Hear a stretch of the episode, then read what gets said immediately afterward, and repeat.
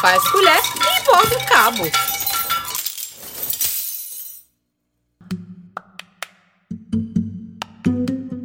Oi, gente, tudo bem? Eu sou Eric Hernani e esse é mais um episódio do programa Faz Colher e Borda o Cabo.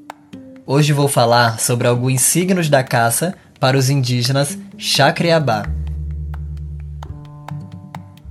No contexto de vida de diversos povos originários, não existem fronteiras entre religião, arte, ritos, mitos, saberes e fazeres cotidianos. Todas essas instâncias estão completamente conectadas, agindo e atribuindo sentido à existência desses povos. A caça é um saber fazer cotidiano que engloba esse universo, sendo constituída e constituindo signos e sentidos que perpassam gerações. Um dos signos mais importantes para os Chacriabás, relacionados diretamente à caça, são os encantados, entidades pertencentes ao mundo espiritual que podem ser contactadas em rituais específicos, no intuito de garantirem o equilíbrio da comunidade, mas que também podem causar infortúnios, caso essas relações não estejam sendo corretamente mediadas.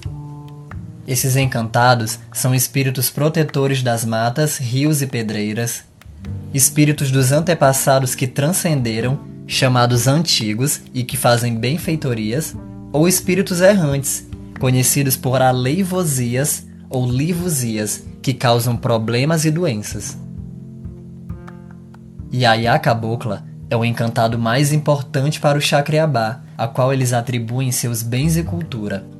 Através de um ritual restrito a poucas pessoas chamado Toré, os indígenas contactam esta entidade que os orienta em questões da vida cotidiana e espiritual, protegendo-os em conflitos territoriais, conduzindo ritos de iniciação e passagem, garantindo abundância de recursos e curando-os de doenças.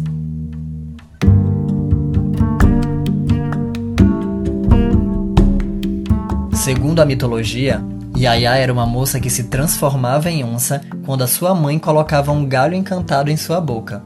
Ao transformar-se, caçava e alimentava o chacriabá. Entretanto, num determinado dia sua mãe deixou de cumprir a encantaria, e a moça nunca mais desvirou-se, permanecendo como onça e indo habitar as grutas e olhos d'água.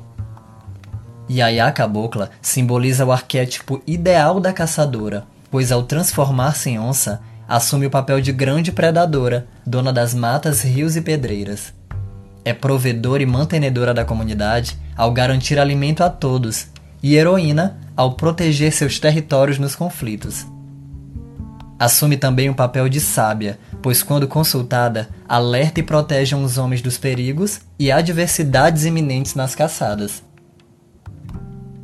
Os Chacriabá sabem que é preciso estar em equilíbrio com os encantados, pois eles podem pregar peças e causar grandes problemas nas caçadas.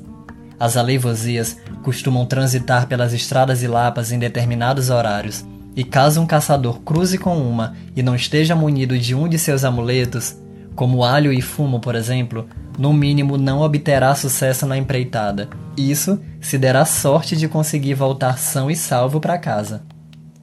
Outro signo de mau presságio são as cobras, consideradas personificações de espíritos ruins, que perseguem, vencem serem vistas e agoram as caçadas. As próprias armas e armadilhas usadas pelo caçador também podem dar sinais e pistas sobre o que esperar, como por exemplo, quando uma espingarda masca o tiro por três vezes, ou seja, não dispara, é dito que não será um bom dia de caça.